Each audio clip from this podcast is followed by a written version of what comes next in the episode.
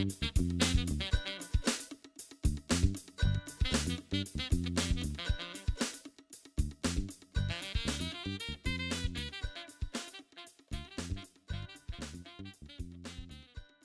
estamos começando mais um Papo Podcast, seu podcast favorito de geotecnologia. Eu sou o Jonatas e mais uma vez comigo Alex. E Alex, beleza?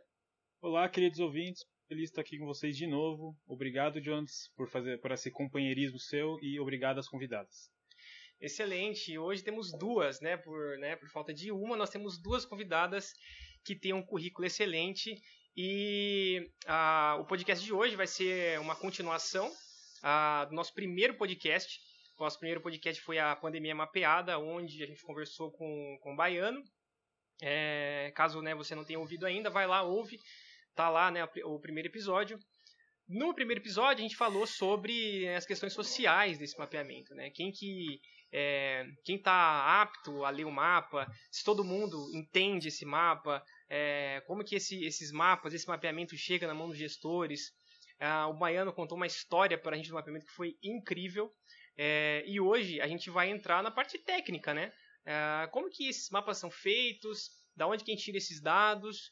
É, e para isso, é, para a gente entrar nessa, nesse bate-papo, duas pessoas que estão trabalhando com isso de fato, tá? Então, a Thaís, nossa querida e parceira de, de curso, Tatá, e a Patrícia Patti, que é amiga da Tatá, que é amiga da gente também, entendeu? E aí, gente, como é que vocês estão? Tudo bem? Oi, pessoal, tudo bem? Prazer, sou a Thaís, amiga do geral. Estudei com os meninos a graduação inteira. E morei com a Patrícia da graduação e somos amigas e irmãs da vida. E hoje, pós-formado, estou trabalhando como analista de processamento aqui na Gente em Barueri, em Alphaville, e faço esse trabalho voluntário com o pessoal do laboratório da Unesp, o Lab Biogeels, de Geografia da Saúde, e é onde a gente está desenvolvendo esse projeto, é um voluntariado, e estou muito feliz de fazer parte, e tá, tô aprendendo muito, além de ajudar, eu aprendo mais, acho que é isso mesmo. Eu passo a palavra para a Paty. Olá, pessoal. Meu nome é Patrícia Matsumoto é, feminista, é, pesquisadora. É, olá a todas e a todos. E agradeço muito o convite do Jonatas e do Alex para participar. Tá aqui junto com a companheira Thais, né? É, conversar um pouquinho a respeito de algumas pesquisas que a gente tem feito. É, sou entusiasta e apaixonada pela cartografia, pelo geoprocessamento, pelo mapeamento, pela estatística é, e pela geografia da saúde, né? Então, é, hoje a gente vai conversar um pouquinho aqui com vocês sobre a parte técnica, mas é, sempre lembrando que a parte técnica é um detalhe é, de qualquer mapeamento. Bacana que o Jonatas falou do, da conversa que ele teve com o Baiano, né? Como que às vezes a dificuldade da gente ler, ler um mapa é justamente porque a gente erra na parte técnica, né? Então, acho que hoje vai ser bem proveitosa a nossa conversa por, é, por conta de vários aspectos que a gente vai levantar. Perfeito, perfeito, exatamente. E eu que tenho que agradecer a, a, assim que vocês aceitaram o nosso convite. É, eu sei aí da, da, dificuldade de vocês, do trabalho enorme que vocês que vocês têm, das reuniões que vocês têm também. Então, agradecer enormemente por vocês terem aceito esse convite e estarem aqui, né, numa quarta-feira à noite gravando esse, esse podcast com a gente. Incrível mesmo. A Thaís é engenheira cartógrafa, ela fez intercâmbio também na Universidade de New Brunswick, né, onde estudou lá um semestre de geodésia e engenharia geomática e atua com geoprocessamento, como ela bem disse, hoje é analista. E a Patrícia Matsumoto é pós-doutoranda, geógrafa, mestre e doutora e muita experiência com geotecnologias, né, é, ênfase aí em sistema de informação geográfica, análise espacial e geoestatística. Então, assim, nós estamos muito bem uh, de profissionais aqui, hein? Estamos muito bem, não é não, Alex? Melhor companhia impossível. Essas duas aí, bota a gente no chinelo. Exatamente. Na verdade, é por isso que nós convidamos pessoas inteligentes. Esse é o nosso lema. Não sei se vocês sabem, mas nosso lema é pessoas inteligentes para falar sobre temas relevantes. Então. Vixe, estamos... vamos sair então, Tatá. Tchau, tchau, gente. Ah, então, assim, nós. É, assim, a gente. É, a gente está aí com algumas, alguns anos de experiência nas costas. É, mas é, graças né, a, a nossa amizade, as nossas amizades, a gente pode trazer esses convidados. Bom, então, vamos... deixa eu te, já te interromper logo, falando bora, que acho que bora. uma das principais coisas do mapeamento é a gente jogar para longe essas coisas de títulos, porque é, é o que mais importante eu acho que a gente tem construído na, nas nossas discussões coletivas de mapeamento.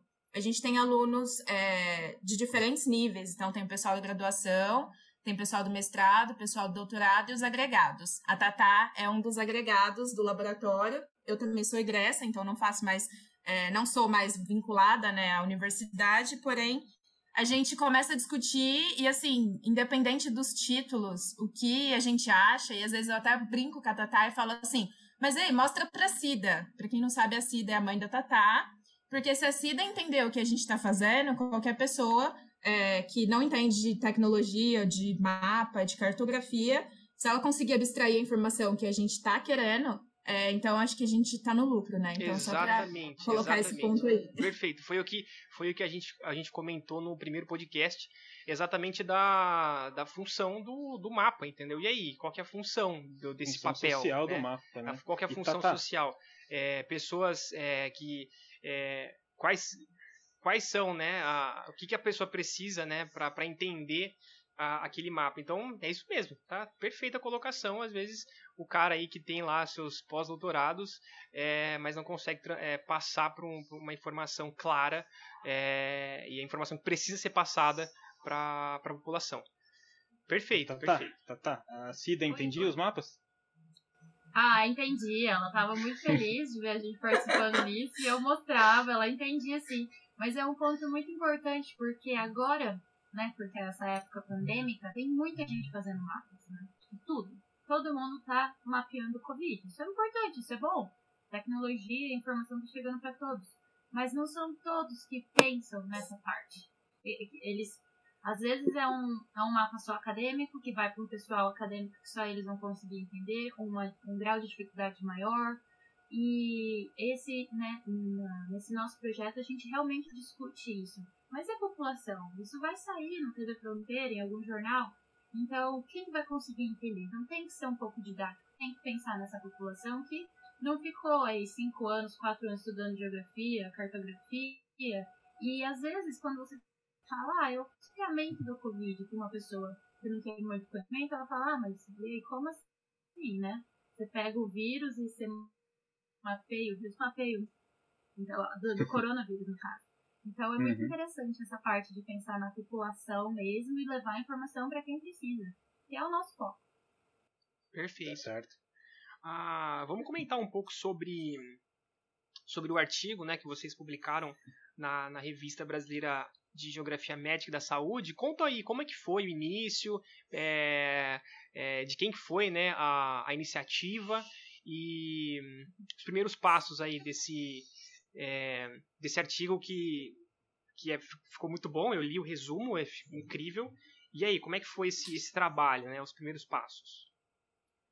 É, o, o artigo, na verdade, ele foi, acabou sendo uma consequência, mas a causa maior foi o, o processo de mapeamento, né? É, na verdade, esse grupo que a gente está fazendo referência é do mapeamento de coletivos é, do Covid, né, que a gente está trabalhando, mas é do Laboratório de Biogeografia e Geografia da Saúde. O professor Raul Borges Guimarães, da Unesp, ele é o grande entusiasta, né?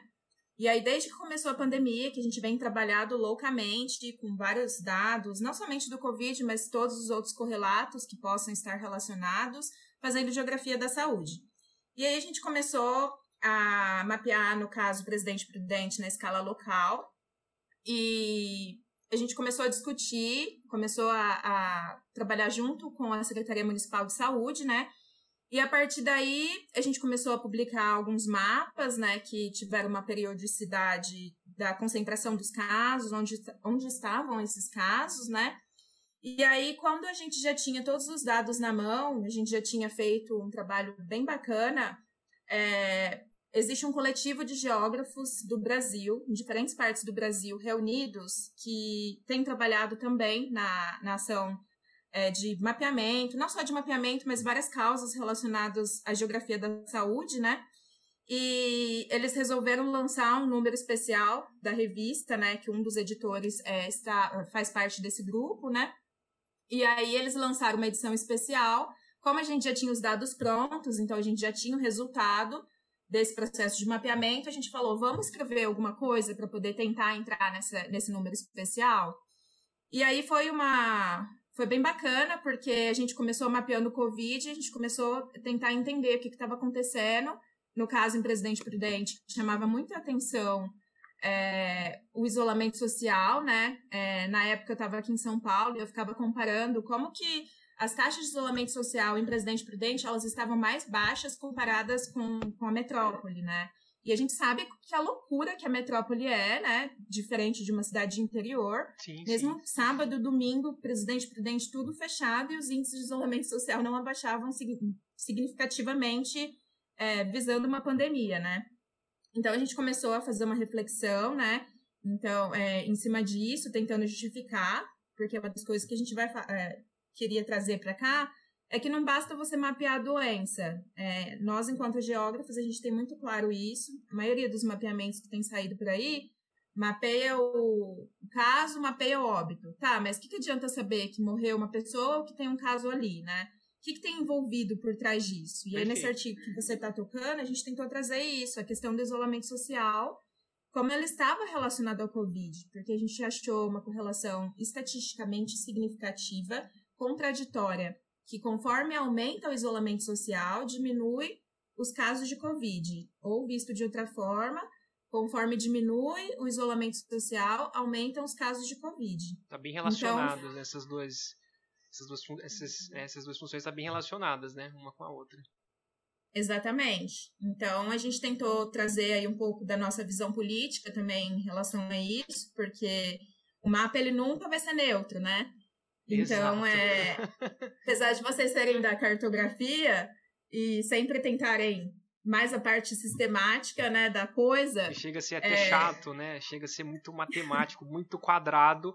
E é por isso que eu, que eu acho muito acho incrível o trabalho da geografia e realmente é, dar uma dar uma função realmente pro, pro mapa assim né colocar uma, uma corzinha ali né mas é só complementando né que o, o Jonathan falou que chega a ser uma parte quadrada o nosso mapeamento como cartógrafos mas é, é muito isso eu tenho aprendido muito com o pessoal da, da geografia a gente tem esse grupo onde a gente discute tudo né envolvido a esse projeto e eles e existe uma, uma discussão para a causa, como acontece a análise do dado. É muito importante essa análise do dado, entender como o dado funciona para fazer o mapeamento.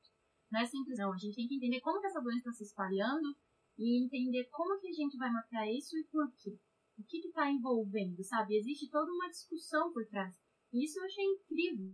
Incrível, incrível, porque nós como engenheiros, a gente não, não aprende a discutir tanto dado. Na verdade, eu não lembro da gente discutindo dado na faculdade. Não mesmo. Mas sim, foi aprender a discutir com os geógrafos, esse povo maravilhoso.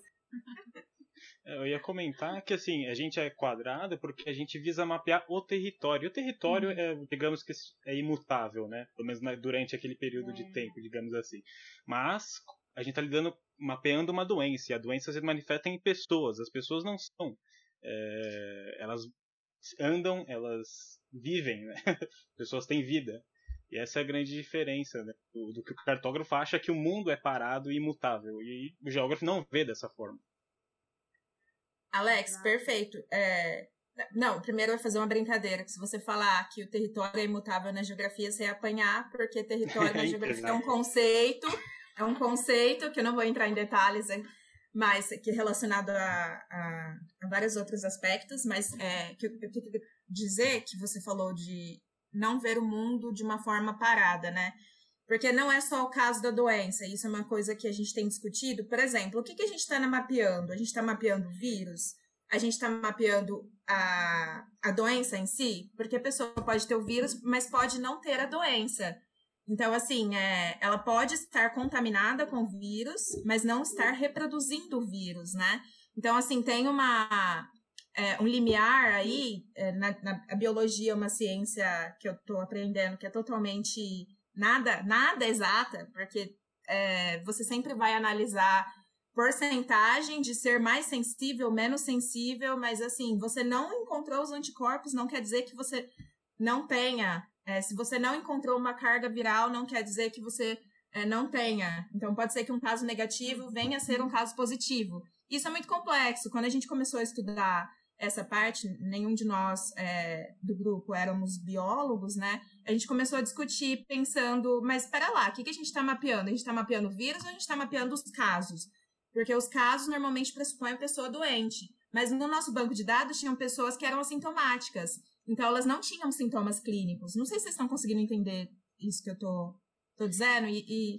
Definição de escopo, né? Você tá tentando definir bem o escopo, o que, que você quer trabalhar em cima. Isso, isso. E aí é complicado, porque às vezes a gente só pega lá casos. Mas o que, que é um caso? O que, que o Ministério da Saúde define como um caso? Um caso suspeito. Qual é a diferença de um caso suspeito para um caso confirmado, né? Então, assim, essas coisas a gente tem que ter em mente para poder passar as informações cartográficas corretas, né?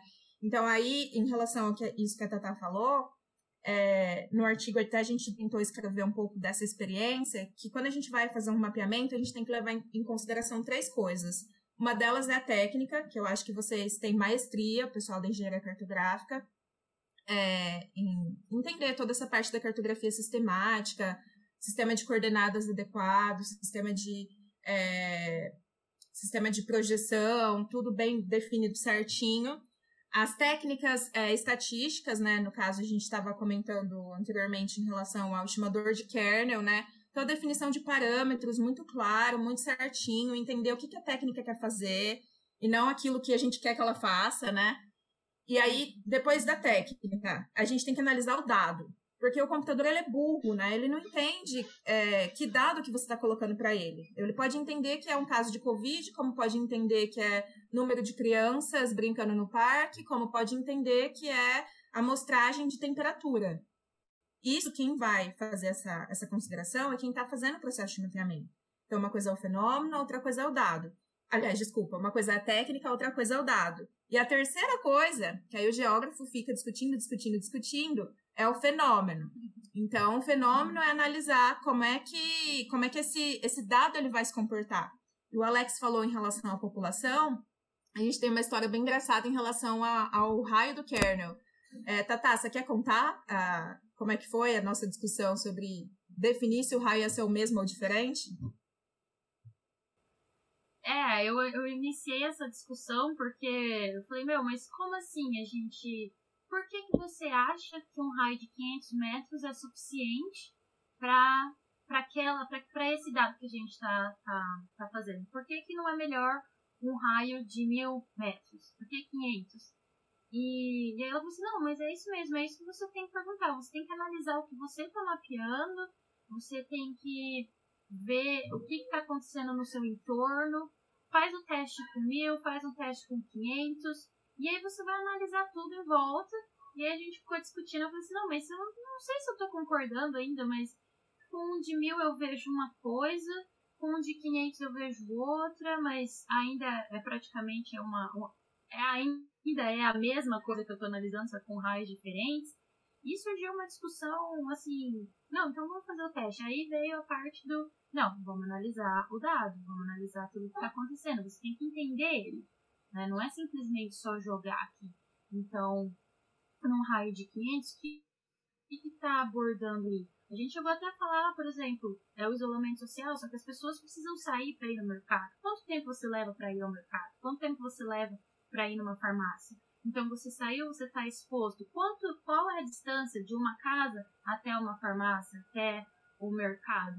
Então foi tudo isso discutido e e bem analisado, né? É, Não eu, friamente é, é, calculado, mas bem discutido. Aí para você ver só esses, esses minutos né, em que a Tata falou dessa discussão, a gente consegue perceber a magnitude do projeto, né? Então, assim, olha o tanto, né? O tamanho da discussão, né? Para você ver que raio que vai usar, a, que, o que, que é considerado isolamento, o que, que não é, é, quantos minutos eles fica fora ou não, ou não fica. É, caraca, é incrível mesmo esse, esse, esse tipo de trabalho que vocês, que vocês fizeram. E... Então, esse do raio. Não, pode falar, pode, pode falar, falar, pode falar. Esse do raio, na verdade, primeiro a gente testou o dado. Então, a gente testou o dado estatisticamente significante, ele estava dando que poderia ser entre 300 metros e 1 quilômetro. Então, só para poder é, exemplificar isso que a Tata falou, é, cada um dizia uma coisa, porque assim, quando a gente jogava de 500, ele dava é, pra gente lugares pontuais. Então, assim, pequenas manchas de concentração. Então, a gente conseguia enxergar é, numa escala grande, no caso, né? Entendi. Assim, mais, mais assim, dentro do... Conseguia, assim, um desenho mais específico da, das áreas de concentração.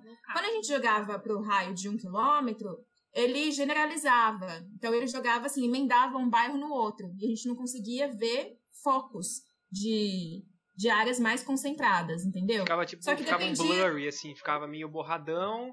É, Sim, várias uma... áreas da cidade. Várias entendeu? áreas, uma é, grudada com a outra, e aí já perdia aquela, aquela sensibilidade, né? Isso passa Isso, a ideia que a cidade inteira estaria infectada, é. né? Isso passa Exato. a informação errada. É. Exato. Então, as duas, as duas as informações estavam certas, eram só raios diferentes e dependia do que, que a gente quisesse dizer. Por exemplo, se a gente quer dizer que o Covid se espalhou no entorno do Parque do Povo, talvez o de um quilômetro fizesse mais sentido. Mas se a gente quisesse dizer que algumas áreas é, precisavam de trabalhos de intervenção mais específicos da prefeitura, o raio de 500 seria mais adequado, entendeu? Então, assim, são, são nuances ali que a gente precisa considerar, mas não quer dizer que nenhuma nem outra está errada, só que a gente tem que entender o que, que a gente quer passar e justificar. Então, assim, que não tem problema você. É, se você não tiver é, tanta certeza de uma, você se justifica na outra. Se alguém te perguntar, você fala: não, mas eu escolhi o de 500 porque eu queria falar sobre isso. E do contrário, se eu escolhi o de mil, justifica do porquê você escolheu o de mil, entendeu? Entendi. Vocês chegaram a, a, passar esse mapa para algum órgão público para ver se tomavam medidas públicas, alguma coisa nesse sentido? A motivação era mapear os casos e houve algum avanço? É sim, na verdade, esse trabalho é em parceria com a Prefeitura Municipal também. Então a gente só conseguiu é, esse mapeamento nessa escala, todas todos esses dados por conta da parceria que o professor Raul vem desenvolvendo com a prefeitura, especificamente com a, a Elaine, né? Então, é, antes de qualquer, a gente era meio que a gente assinou com sangue que não poderia disponibilizar qualquer informação antes de ser conversado primeiro com a prefeitura. Então, o Raul levou para o prefeito e uma das nossas preocupações era não gerar pânico na população, né? Porque é, Prudente todo mundo se conhece, Prudente todo mundo sabe o nome dos bairros, aí vê lá uma mancha no, na Coab, sei lá, eu já vou ficar assustado. Vou Pronto, tá todo mundo com Covid, aí é, é verdade, é verdade. então, aí uma das preocupações que a gente tinha era tentar colocar o nome das UBSs é, e não identificar o bairro em si, mas poder identificar, tá perto da São Judas, entendeu? E aí a gente levou isso para a prefeitura, a prefeitura mesmo quis divulgar através das mídias locais, né? E aí a partir disso que a gente colocou no Instagram, colocamos e aí depois escrevemos o artigo com, com esses dados.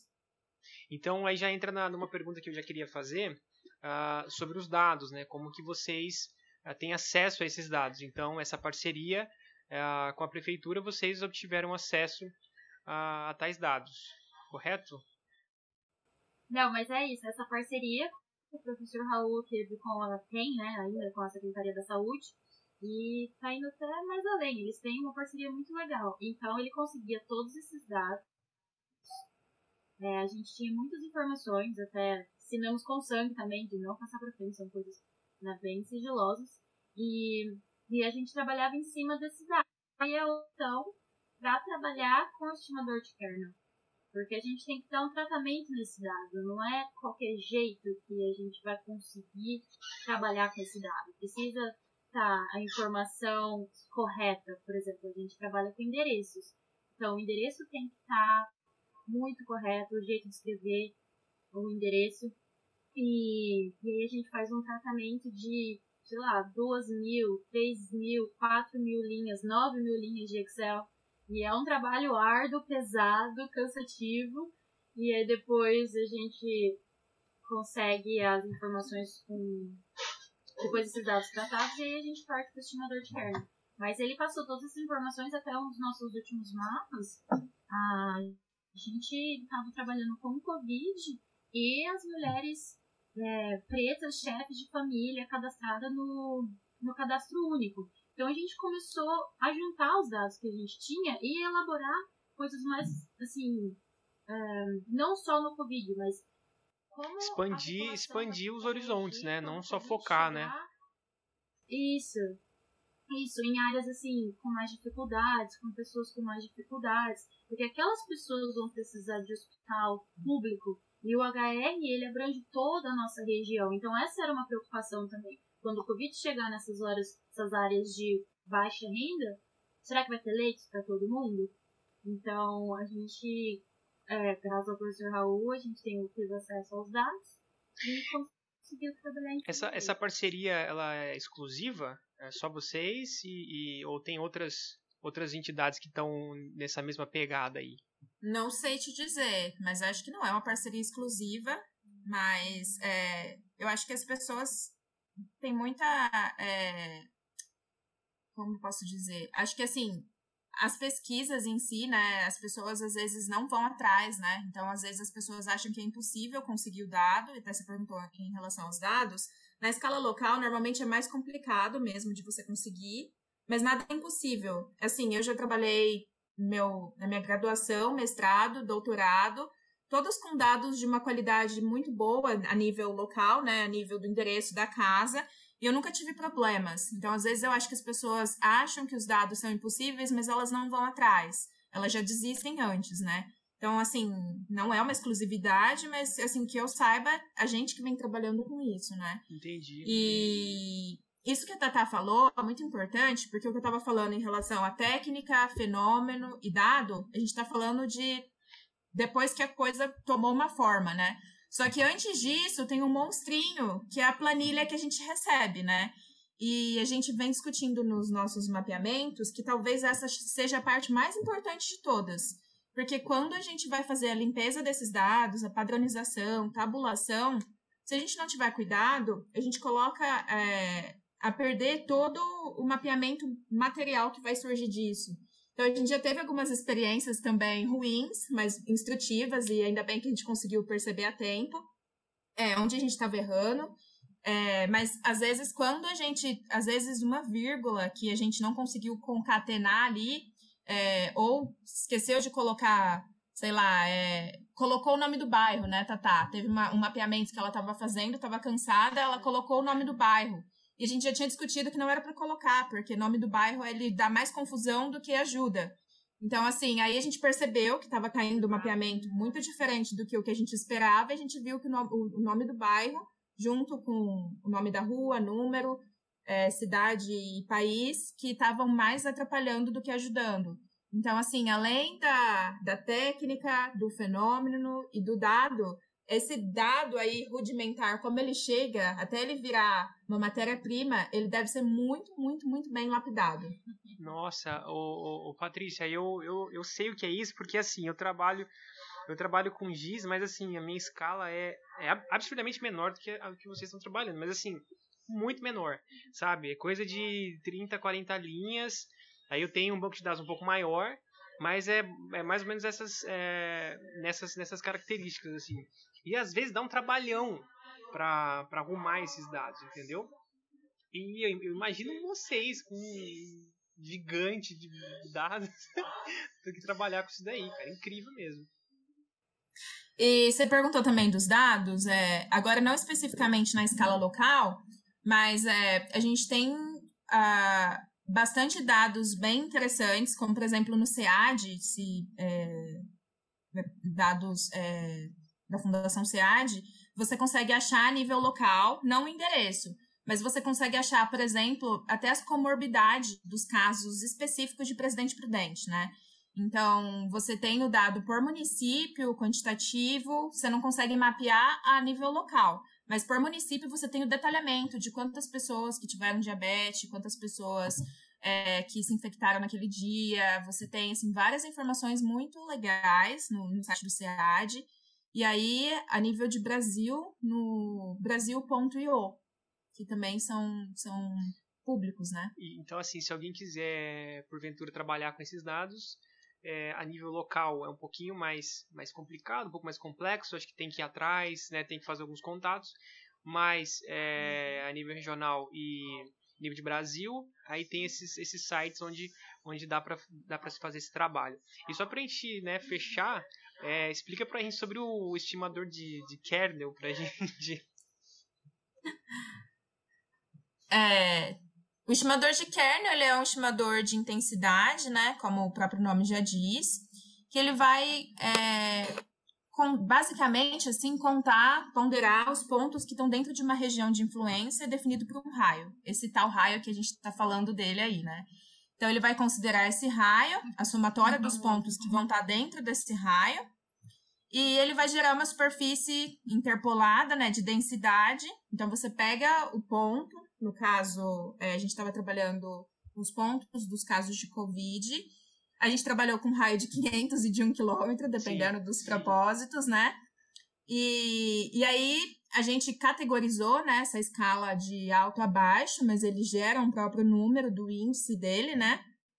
Então, aí você tem as superfícies que são mais concentradas ou menos concentradas. Então, o estimador de kernel ele pode ser considerado tanto o ponto individual, então cada ponto representa um, como também cada um desses pontos eles podem ter um atributo, né, que é o valor z, né?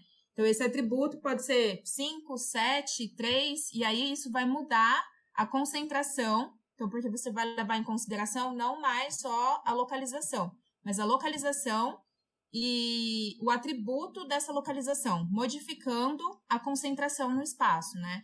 Ele é um estimador muito, muito interessante para você analisar doenças, é, hum, comportamentos de qualquer fenômeno que você queira medir uma intensidade, né? Então, acho que ele é uma técnica relativamente simples, você definindo os parâmetros básicos do raio, da distância e tendo os pontos, você consegue gerar. Eu acredito né? que Importan esse, esse, esse, esse, esse raio de influência seria mais ou menos imaginando a pessoa andando pelo bairro dela, a um quilômetro, alguma coisa assim? É, nesse caso, a gente quis é, pensar, como era o caso da Covid, a gente pensou, como é uma doença por contágio, é, o quanto mais ou menos as pessoas se deslocariam e poderia ter uma interferência. Por exemplo, é, pensando nas características da cidade, se a gente for analisar Prudente, eu acho que não deve ter mais do que 5 quilômetros de extensão. Hum. Então, imagina, se eu for gerar um raio de 5 quilômetros, você vai pegar a cidade inteira. Não faz sentido, certo? Diferente de São Paulo, por exemplo, que a gente sabe que as pessoas viajam duas horas para chegar nos seus locais de trabalho, 10, 20, 30, 40, 50 quilômetros, até 100 quilômetros. Tem pessoas que se deslocam para poder é, é, chegar, né? Então, é, esse raio vai depender muito das características da cidade e da característica do fenômeno que você está estudando. Por exemplo, eu trabalho na minha pesquisa é, particular com leishmaniose. E para leishmaniose é, visceral, tegumentar, o vetor ele é muito importante. É o mosquito né, que, que pica é, os animais e podem vir a é, picar também os homens, né? Então, nesse caso, é, a gente considera um raio de 200 metros, porque é, o, o, vetor, no caso o mosquito, ele é muito sensível. Então, assim, ele, ele até pode ir pulando de em saltinhos, né? Porque ele é um mosquito que tem um comportamento de saltitando, né? Ele até tem um, uma dinâmica é, que poderia ser maior do que 200, chegando a 400. Tem estudos na literatura que publicaram 400, 500 metros. Só que 200 para mim, enquanto tudo que eu já li, é um raio que seria adequado.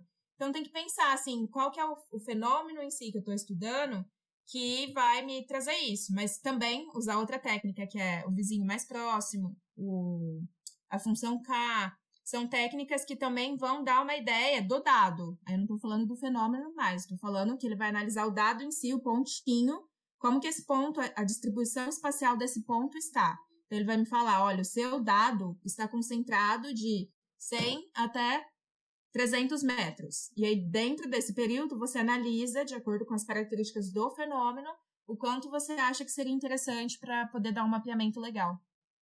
Entendi. Caraca. Muito legal. Muito legal mesmo. É, então, uh, Patrícia, você, tá, você comentou dos, dos, dados, né? Que na maior parte das vezes esses dados eles chegam é, muito sujos, né? Ali muitas vezes bagunçados. E esse tratamento ele, ele se dá ali só na, na esfera da, da planilha mesmo? É, ou é, você tem que fazer um, um double check no GIS? É, às vezes vê alguma sujeira lá e tem que ficar indo e voltando. Como que, como que esse, é, essa parte de tratamento dos dados para ir depois ir para a parte final? Passar para Tatá, que acho que ela é mais mestra do que eu nesse sentido. posso, posso falar dessa parte aí, porque eu andei limpando vários dados. Eu te contar que até um decreto de mudança de nome de rua eu achei, porque aquela rua eu não tava achando. E como assim? Tem o dado ali, aquela rua não tá existindo, então a gente tem que ir atrás de decretos em prefeitura, tem que pesquisar no Google Maps, tem que pesquisar no Google Earth se for necessário, tem que jogar no GIS depois, e aí você olha onde está baseado no, no, mapinha que ele dá pra gente, e aí você volta pro seu dado e corrige. Então, a primeira limpeza é ali no Excel mesmo, você vai deixar rua, like, tipo rua, depois se é avenida, você decide se vai deixar avenida, escrito avenida ou AV, e aí faz uma limpa em todos, separa por vírgula ou ponto, né, que você decidir, espaço, que o espaçamento correto. Eles têm acento também que não, que não, rua né? Francisco, exato. Se deixar Rua Francisco Couto tudo junto, não vai pegar. E se pegar é muita sorte. E pega Francisco Juliano, mas não pega Francisco Couto. É, então assim, é uma análise muito demorada, detalhada, visual. Aí depois vai pro, pro geocode para fazer a geocodificação dos nomes das ruas em coordenadas que a gente está precisando para gerar os pontinhos lá no, no GIS. E aí lá dentro do GIS a gente consegue ter o dado espacializado, né? No mapinha onde está cada um. E aí a gente vai fazer outra análise visual.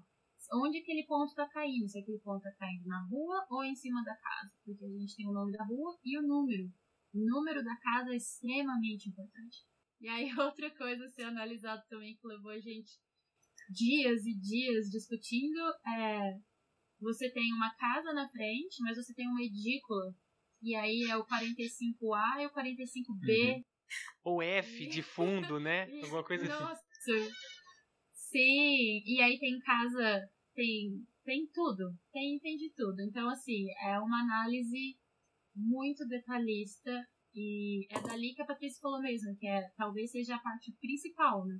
Porque se a gente Igual eu fiz a, a, uma, uma das minhas vezes que eu tava limpando, eu tava fazendo geocodificação com o número com o nome de bairros. E aí a gente viu que ficou muito concentrado num local só e falou, meu, mas tem alguma coisa estranha. Quando olhou, tirou o nome dos bairros, fez a geocodificação novamente e deu tudo certinho. Então tem que tomar muito cuidado. E, e Tata, é, vocês só trabalham com ponto? Né, nessa, né, nessa estimativa de kernel, a gente trabalha com os pontos, sim. Mas assim, é, é, é ponto, linha, polígono, vocês trabalham com esses três tipos de, de dados? Sim. É, na verdade, assim, os, os casos da doença era pontual, né? Ah, Só tá. que em alguns momentos a gente teve que transformar para a área porque a gente estava querendo cruzar com os dados, por exemplo, de CAD.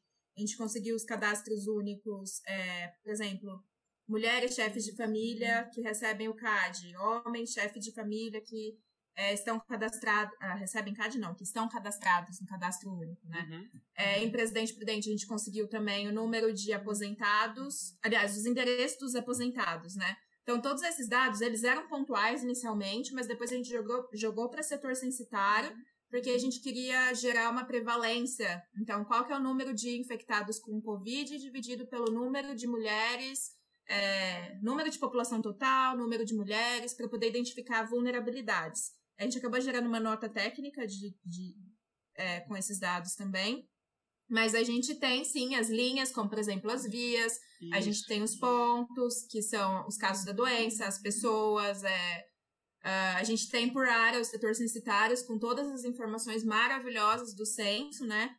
É importante destacar que tem vários dados que a gente usa que eles são abertos do censo, né? Que é um horror, a gente vê que o governo tá querendo. Tá, toda essa dificuldade, né? Também por conta da pandemia, mas já antes disso, várias é, tentativas de destruição né, do, do IBGE, de órgãos fundamentais que permitem que a gente consiga fazer N mapeamentos, né, com os dados públicos que a gente tem. Se a gente olhar a quantidade de variáveis que tem no censo, a gente consegue fazer muitas relações interessantes. E outra coisa que você falou em relação, que eu lembrei em relação à precariedade, é, a gente trabalhou com uma API dentro do Google, né, para fazer a geocodificação. Então, no Google, eu não sei se eu não sei ou se realmente não existe, mas pelo que a gente acessa, a gente não consegue ver qual é o índice de geocodificação que a gente tem. No ArcGIS, eu sei que eles dão um índice lá de, de score. 80% seus dados foram bem geocodificados, 30% certeza que ele errou o Francisco Morato e o Francisco Juliano, entendeu? Entendi. Então, assim, quando você faz a geocodificação, esse ponto pode cair errado, né? Só que no Google a gente não sabe disso. Aí a Tatá ficava lá checando qual que estava errado e mudava olhando nos decretos publicados no Google, no, em qualquer informação de uma farmácia que tinha o mesmo endereço, nome da rua, etc. Ou seja, um retrabalho Mas, absurdo, né? É, mas quando você é, tem, por exemplo, suporte, créditos do ArcGIS, você consegue ver esse score e depois ir atrás só desses 30% e fazer uma limpeza é, que permite um, um, trabalho um pouco mais, mais é, tranquilo, né? E a outra precariedade que eu é, queria tocar em relação aos dados que vêm dos órgãos é, públicos, né? por exemplo, as prefeituras, que eles não têm ainda essa concepção da importância do dado espacial, de mapeamento, de registro da informação. Eu acho que eles estão começando e isso é muito bacana. É uma coisa boa também que a pandemia trouxe, acho que essa necessidade de você é, trabalhar com os dados. Hoje você vê no jornal, eles apresentam vários gráficos, média móvel, que eram coisas que a gente não discutia ou não se falava antes da pandemia, né? Exato, exatamente. Então, assim, é, ainda no serviço público é muito precário, mas, assim, eu tenho esperança de que em breve as geotecnologias vão ser uma realidade de toda a prefeitura e qualquer agente que trabalhe nela vai conseguir geocodificar seu dado com softwares livres e ou ter, ter uma licença para que consiga trabalhar e eles mesmos já vão conseguir fazer um monitoramento, que é o que a gente chama de, de resposta rápida, né, do que seria ideal para a gente poder controlar qualquer tipo de doença, não só doença, mas, por exemplo, monitorar lixão, queima de é, descarte inadequado dentro da cidade, é, onde vai ter é, doação de animal que a ONG está fazendo. Então, assim, eu espero que não seja no futuro tão distante, mas eu, enquanto apaixonada por geotecnologia, é o que eu espero ver todas as prefeituras munidas de sistemas de monitoramento de geotecnologias. Com certeza, com certeza. Eu acho, eu acho um, é só, Alex, só um comentário aqui, depois eu, eu passo a bola para você. Mas eu acho que as prefeituras que, que não apostaram né, num sistema é, de geoprocessamento aí anos atrás devem estar tá mordendo o queixo, porque se eles tivessem esses dados né, agora, eles com certeza teriam aí ferramentas eficientes é, para tomada de decisão, é, que assim tem muita prefeitura que está tá, tá pagando preço, né? Porque não tem esses dados na mão e a gente tem que dar, dar graças porque pô, a gente tem aqui a geografia e a, e a cartografia em Presente Prudente que está fazendo esse trabalho.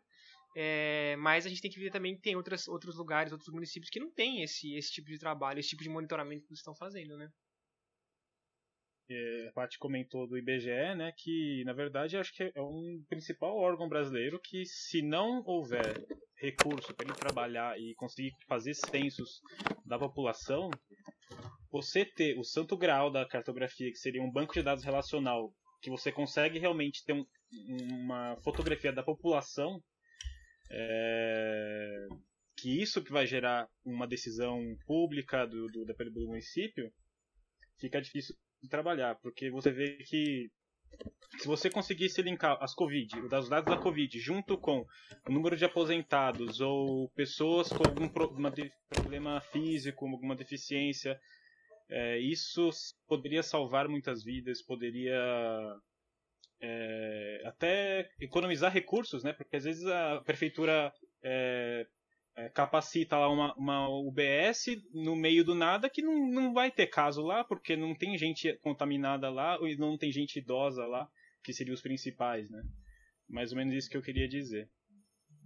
Perfeito, Alex. É, eu fiquei lembrando aqui agora que assim que começou a pandemia, a gente correu para os dados do IBGE, né, que a gente já tinha, só que esses dados são de 2010, né, e a gente queria mapear a população vulnerável, no caso os idosos, né. E aí, assim, se a gente for contar, já faz quase 11 anos, né, e aí a gente falou, e agora? O que, que a gente faz? A gente pega a população que tinha 50, porque teoricamente hoje eles teriam 60. Mas quantos desses, 60, 61, né?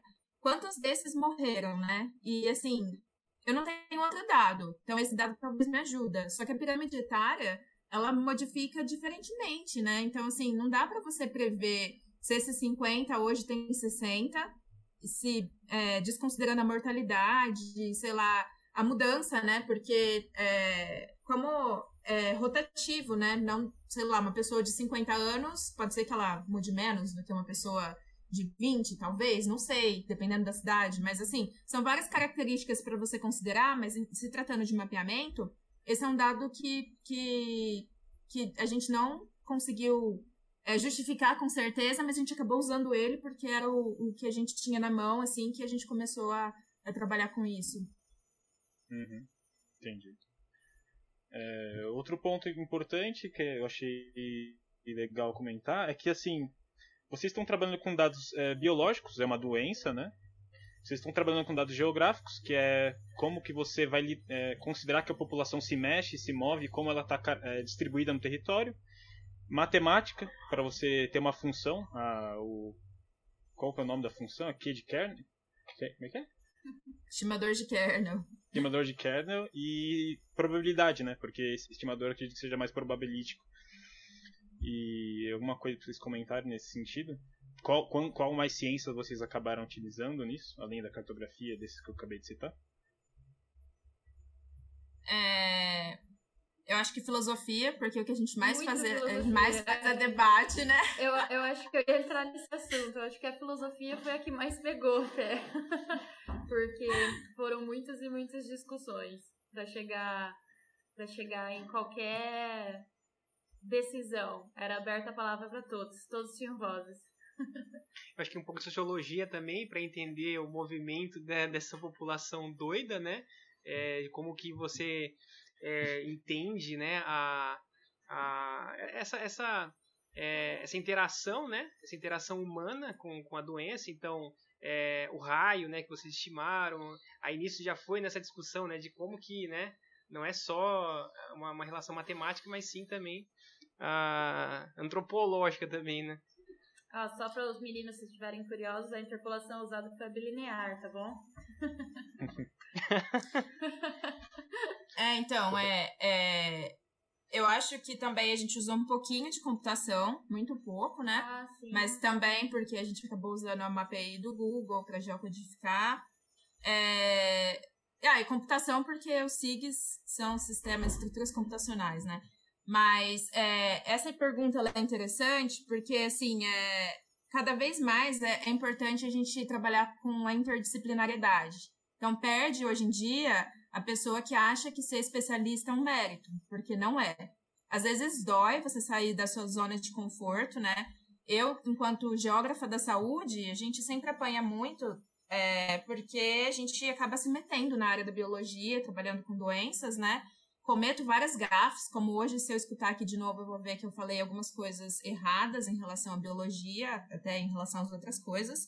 Mas eu aprendo muito também, justamente por conta desses erros, e até agora eu estou fazendo pós-doc no Adolfo Lutz, e lá eu convivo é, praticamente com biólogos, alguns biomédicos, médicos, então, assim, esse pessoal me ensina muito termos é, da biologia, mas ainda assim é é, é um desafio, né? Então, é sair da zona de conforto e eles também, por é, pedir a minha opinião para fazer um planejamento de onde vai ser o inquérito, os mapas que a gente está fazendo é, para tomar decisões em relação, nesse caso específico, à saúde, mas é a zona de conforto, saindo da zona de conforto mútua, né? Eu da minha, por estar tá entendendo de biologia, e eles da deles, por estarem querendo ouvir o que uma geógrafa está querendo dizer. Muito interessante, muito legal. É por isso que eu falei que eu acabo aprendendo mais com eles do que qualquer outra coisa, porque além de entender toda essa parte de discussão de como mapear esse dado, o que tem que entender por trás disso, tem toda essa essas outras interdisciplinaridades envolvidas. É muito legal. Eu já queria entrar também, já queria entrar nessa, já que a Thaís está falando, é, e, a, e a Patrícia comentou sobre essa questão de, de multi, é, multidisciplinas. O Thaís, como é que foi, né, na, no seu caso, você, você começou esse projeto não faz muito tempo, é, e, e, a tua experiência também, né, um pouco, um pouco pequena com relação a, aos, aos dados, né? Como é que está sendo para você essa experiência de estar tá aí nesse time é, e aprendendo e trocando experiência também? Como é que está sendo para você? Então, eu acho que é uma pergunta muito interessante porque mudou muita coisa. Eu tinha acabado de me formar agora em fevereiro, me formei agora em fevereiro de 2020 e queria mexer com GIS. Falei, vou baixar o ArcGIS, vou ficar trabalhando com ArcGIS, vou aprender ArcGIS, melhorar. E comecei, comentei com a Paty. A Paty já estava um pouco por dentro do que ia acontecer. Ela falou, então baixa o ArcGIS e você vai trabalhar com a gente a partir de segunda Baixa não, compra a licença, eu falei. É, ela falou, compre a licença. Boa, segredo boa. aqui. Pra deixar registrado, né, Patrícia? É, paga só pra nós, deixar registrado. Nós. Eu comprei, paguei caríssimo. e aí, eu comprei a licença e... E aí a gente começou, eu entrei no início, o projeto começou na segunda, eu comecei na segunda com o projeto. E no, no entanto, foi a Paty explicando pra gente, dando uma aula de estimador de kernel. E como a gente tem que trabalhar com o dado que a gente recebe. É rua, é depois o nome da rua, número, cidade e país. E... Geocodificação. É. E então a gente ficou tendo várias aulinhas até o Raul dar, o, mandar o dado pra gente. E aí a gente aprendeu a fazer mesmo. E aí foi, nós somos em nove, eu acredito. Nove, dez, nessa base. E, e aí eu comecei com um projeto voluntário. Não estava trabalhando na área, e a gente, depois que o prefeito liberou, né, para espalhar para o pessoal, para passar a notícia para frente, eu coloquei no meu LinkedIn, coloquei no meu currículo, que eu estava fazendo parte de um processo voluntário, é, com parceria com a Secretaria Municipal de Presidente Prudente, e comecei a mandar currículo para as empresas do Brasil afora. E Teve um belo dia que eu mandei um currículo numa empresa às 10 da manhã, às duas, às 3 da tarde eu fiz a entrevista e fui contratada.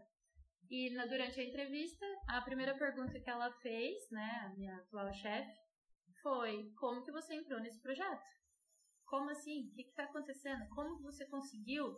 Sabe, o interesse dela foi foi muito grande, foi muito legal. Incrível. É, teve uma visão muito boa, apesar né, a pouca experiência na área que eu tenho Fiz estágio, estudei intercâmbio fora, e só isso. Depois trabalhei com outras coisas. Então eu tô com experiência na área agora, que é esse projeto é, no, no, voluntariado e trabalhando agora como analista. Mas é, é, então... é, é, esse, essa é a, é a sacada, Thaís. É, é a, sabe, é aquilo que, que divide, sabe, a, o profissional que não tá nem aí para o cara que realmente tá afim de, de trabalhar, sabe? E eu acho incrível a sua, a, a sua atitude de entrar voluntário num projeto. É, pô, a gente sabe, né? Pô, a gente precisa de dinheiro, a gente precisa de grana para pagar as contas, entendeu? E só que você colocou isso para trás. Você falou, não, eu preciso aprender, né? É, então isso sim faz muita diferença de um profissional é, mediano para um profissional que quer crescer, quer aprender. Então Acho muito válida essa, essa tua fala. E eu tenho certeza que você vai aprender muita coisa, muita coisa mesmo, por, por conta dessa tua, dessa tua cabeça aberta, dessa tua mente aberta de trabalhar num time desse. E vai, e vai também transmitir muito conhecimento, porque é, foram seis anos e meio de cartografia. Quantos anos Pra que mim, foram de pra mim foram sete. Tem muita cartografia aí pra você, Tem pra você muita passar por frente. cartografia. É. Qual foi a tua maior dificuldade? Tipo assim, a, a de cara, assim, ó, de ler. Meu, o mais difícil foi isso. Mas você fala dentro do projeto? É, tipo assim, você se formou e você, você começou a trabalhar com, com a Patrícia, né? Então, assim, relacionado a, a- ao mapeamento mesmo, assim, qual foi a tua maior dificuldade? O raio. As discussões do raio. O, o bendito kernel. O bendito É a discussão kernel. É a discussão filosófica, né? Não, que é sempre é a discussão mais difícil? raio. É, a gente- nós somos cartógrafos. A gente aprendeu ali como fazer mapa, mas como colocar um dado dentro de uma certa escala. A gente não analisava outras coisas, né? É verdade, Era muito, muito- pouco, exatamente. Era muito, era muito direto. Então, a gente tem esse eu lembro dela perguntando. isso. Eu lembro da Tata perguntando que no começo a gente usava os, da- os dados de dengue para treinar, né? E aí, para os dados de dengue, um quilômetro funcionava super bem, porque a gente conseguia ver essa especificação da- das áreas que eu falei e não espalhava para a cidade inteira, diferente do Covid. Por quê? A gente estava falando de um N de milhares para dengue para um N de. Eu não lembro quanto era no começo, mas cento e poucos de Covid. Então, essa Era diferença do N. 135. Ó, precisa. Essa diferença do N dava uma diferença muito grande. Aí eu falava pra ela, então você usa um pra um, 500 pra outro. Ela, não, mas como que eu vou usar um raio diferente? Tem que ser igual, sabe? Por conta, acho que dessa é, padronização, não sei, né? Mas aí a gente ficava discutindo, não, mas você não acha que... Aí todo mundo discutia essa parte filosófica. E o que eu queria deixar registrado é que engana-se quem acha que mapeamento é uma coisa tranquila. Mapeamento tem que ser desconfortável. Se ele não for desconfortável, inquietante, tem alguma coisa errada. Exatamente. Boa. O mapa é, né? O mapa é, é aquele papel, mas o mapeamento, ele é, é, é- Tem que. É isso mesmo, legal. Nunca tinha ouvido essa expressão, mas vou levar Até pra o mim. mapa em si. Porque, assim, talvez pra vocês ah, ah, tenha uma visão um pouco diferente, porque para o geógrafo, a partir do mapa, a gente começa. Ah, o mapa, ele é o princípio, ele não é o final, né? Então, assim, não é um produto pronto e acabado. Pelo contrário, a partir do mapa, o que, que eu faço? Né? Então, é, é um constante incômodo. Mas, pra mim, particularmente, um incômodo muito bom. Eu acho engraçada a abordagem que, assim, o cartógrafo, se fosse fazer um trabalho para colocar numa revista, a preocupação dele seria em usar vários, vários raios para dizer qual seria o melhor. Esse seria o intuito do, do cartógrafo na hora de fazer alguma publicação. Como a revista era de medicina, né? A preocupação, na verdade, não tem nada a ver com isso, é mais você.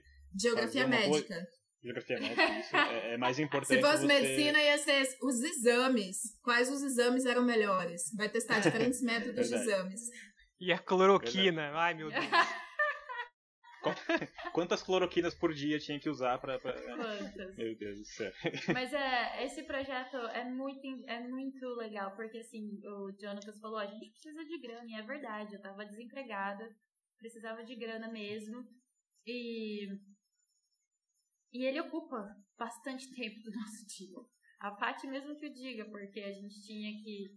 Todo mundo tá fazendo coisa, o pessoal tá na faculdade, tá no doutorado, tá no pós-doc, e eu tava ali dando as minhas aulas que eu conseguia remanejar. E então a gente perdia duas horas num dia aprendendo, depois passava o tempo trabalhando com aquele dado. E aí teve épocas de da minha mãe, da minha irmã, falar assim: não, não, o projeto do professor Raul espera um pouco, vai dar suas aulas, você precisa ganhar dinheiro. Porque eu tava tão empolgada fazendo as coisas que eu falava: não, mas tem, tem que fazer, tem que fazer, mandou, eu quero fazer, eu quero fazer. Era legal, sabe? E aí eu lembro que quando eu comecei, quando eu, é, eu consegui o trabalho home office primeiro, fiquei três meses de home office em casa, na parte da produção. E aí agora eu fui contratada, estou uma semana aqui em São Paulo, é, com a frente do projeto. Então, ainda no começo eu falei assim, nossa, Paty, agora eu tenho que trabalhar, né? Tô empregada. Aí ela falou assim, não, então foca no trabalho e aí depois a gente, a gente vai remanejar tempo com todo mundo. E é verdade, bem verdade isso. Todas as nossas reuniões, se tá faltando um, é porque aconteceu alguma coisa com aquele um e ele precisou faltar. Porque estamos todos lá presentes e participando e discutindo. Compromisso. Nem né? tudo são flores, porque já teve dia que a gente estava super cansado, aí a gente combinou de discutir vários textos, fizemos uma agenda, né? é, de analisar os mapeamentos, uma coisa que a gente faz também é isso, né? Dos mapeamentos de Covid, um milhão dos que estão saindo, o que a gente acha que tá legal, que tá ruim, o que, que dá para aproveitar, a gente discutir. Aí a gente combinou, acho que é 6 e 15, não sei, alguma coisa assim.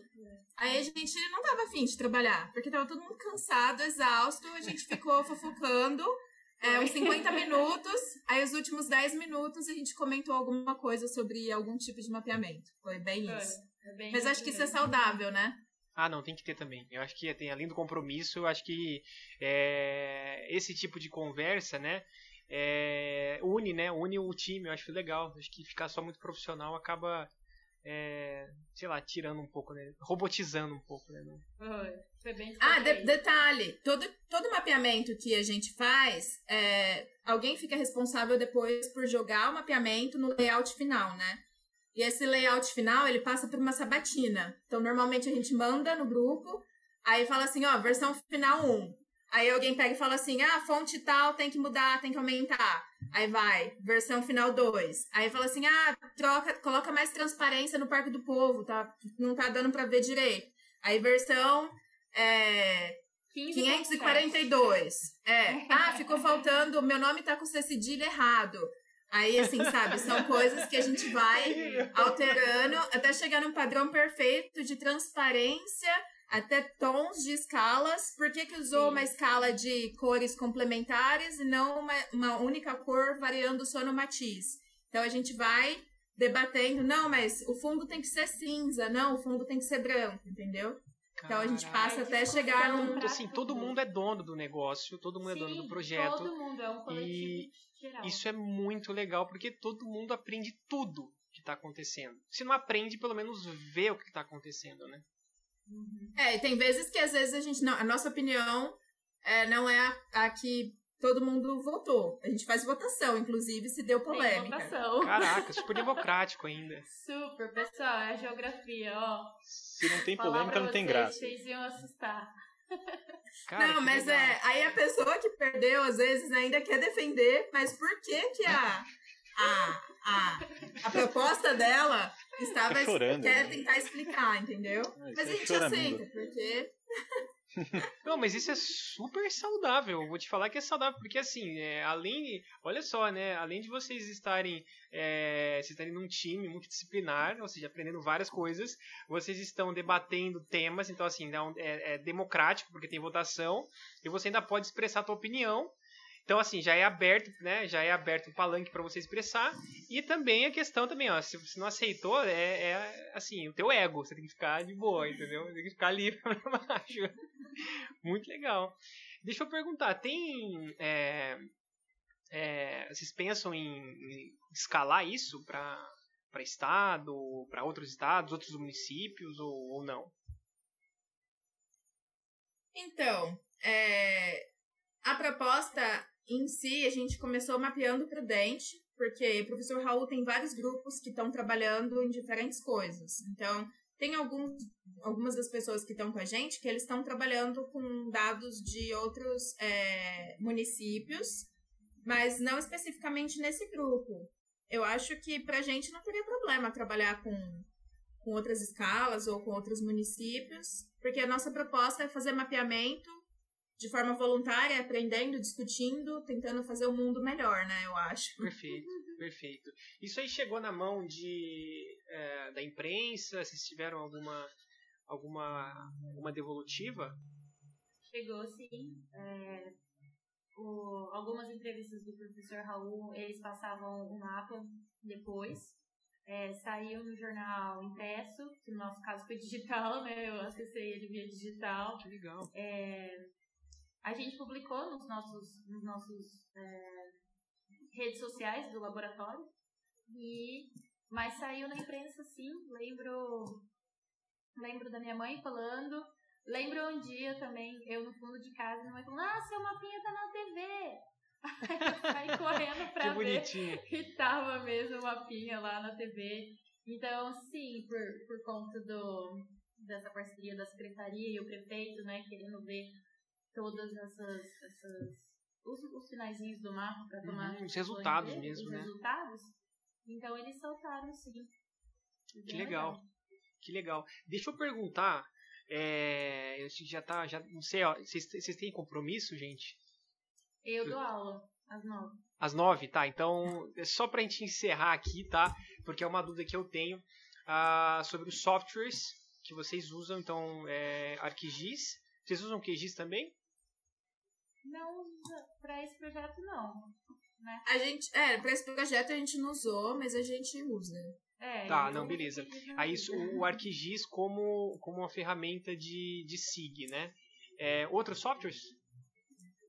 Ah, por exemplo, para chegar nas correlações, eu costumo usar o Minitab, é, Excel, é, o MATLAB, Geoda.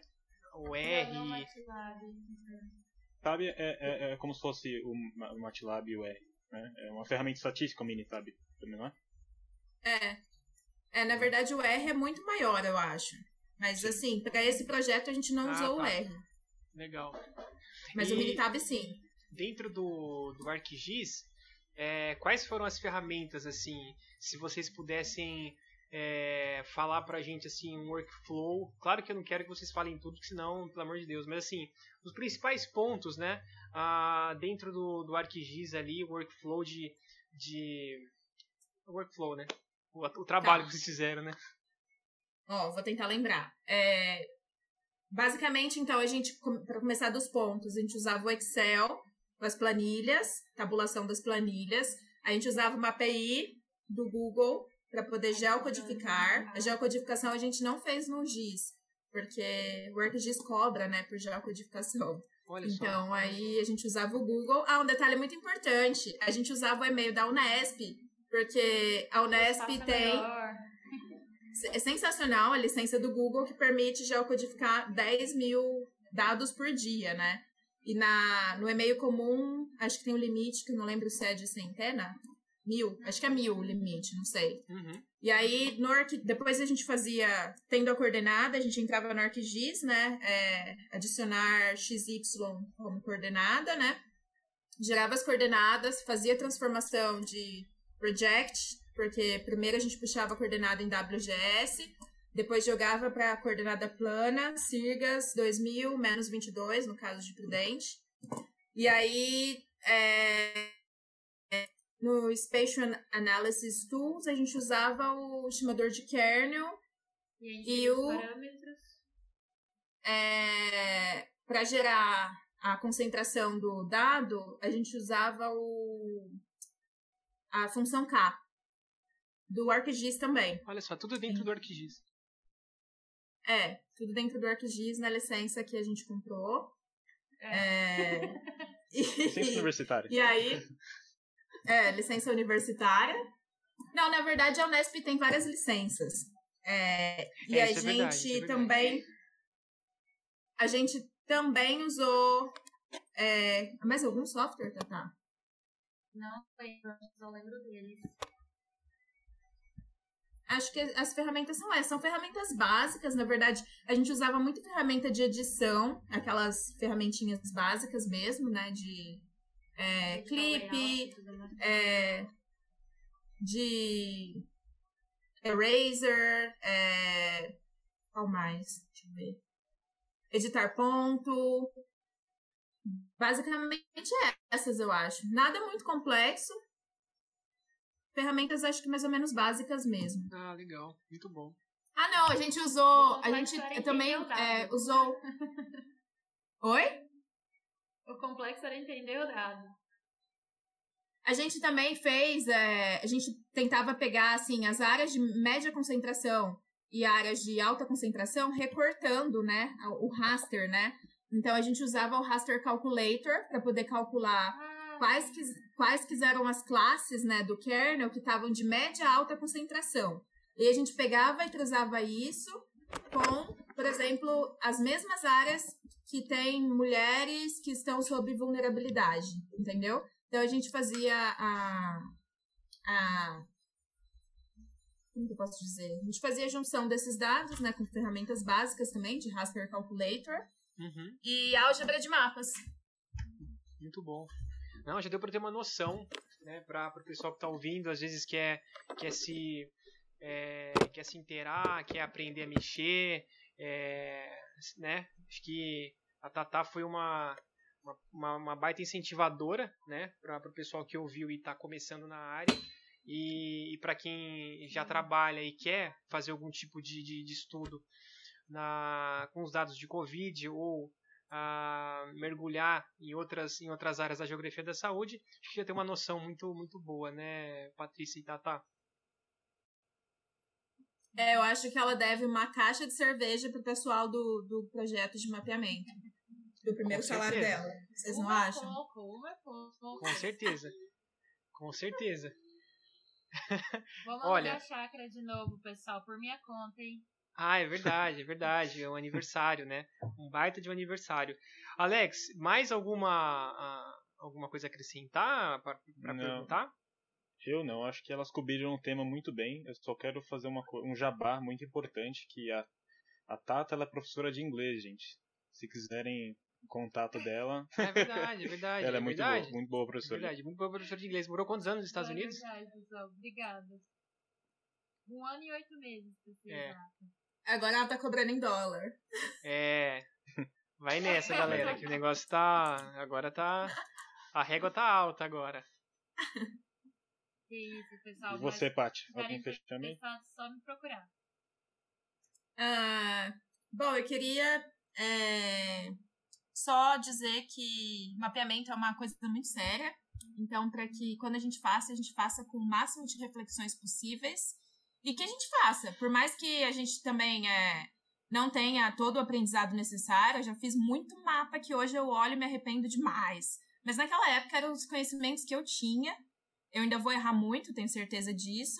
Mas a gente vai aprendendo, vai compartilhando, vai trocando experiências, erros, e eu acho que esse processo é muito, muito legal para quem quer mexer com ge- geotecnologia. E, e é isso. Perfeito. Tata, gostou da- do bate-papo?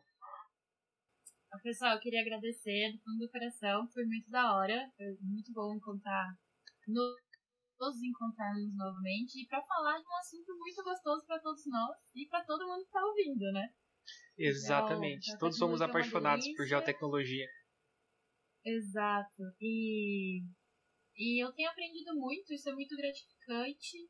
Estarei sempre disposta a aprender, a ensinar o que eu sei, a aprender mais do que eu não sei. E agradecer ao, ao Lab, que me acolheu desde 2011, que eu fico frequentando o, o laboratório lá da faculdade, agora não mais lá, mas ainda continuo agregada. E, e a vocês pela oportunidade de a gente estar tendo esse bate-papo.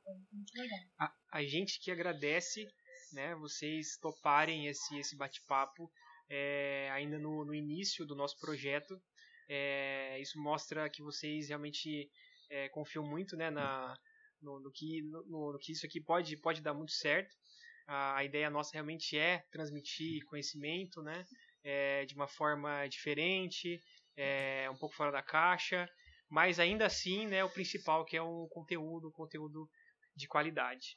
Para quem quiser ler é, o, o artigo, é, indico, inclusive, está na revista, Brasileira de Geografia Médica e da Saúde. O nome do artigo é Mapeamento de Covid-19 e Isolamento Social. Ferramentas de monitoramento e vigilância em saúde pública. Pesquisem lá, façam download. É um, um trabalho incrível é, dessas, dessas meninas aqui. Meus parabéns para vocês. E estendam esses parabéns para o resto do time, tá? É, e muito obrigado mais uma vez. A gente fica por aqui. Até a próxima. Valeu! Valeu! Tchau, tchau. Obrigado. Valeu, tchau, tchau.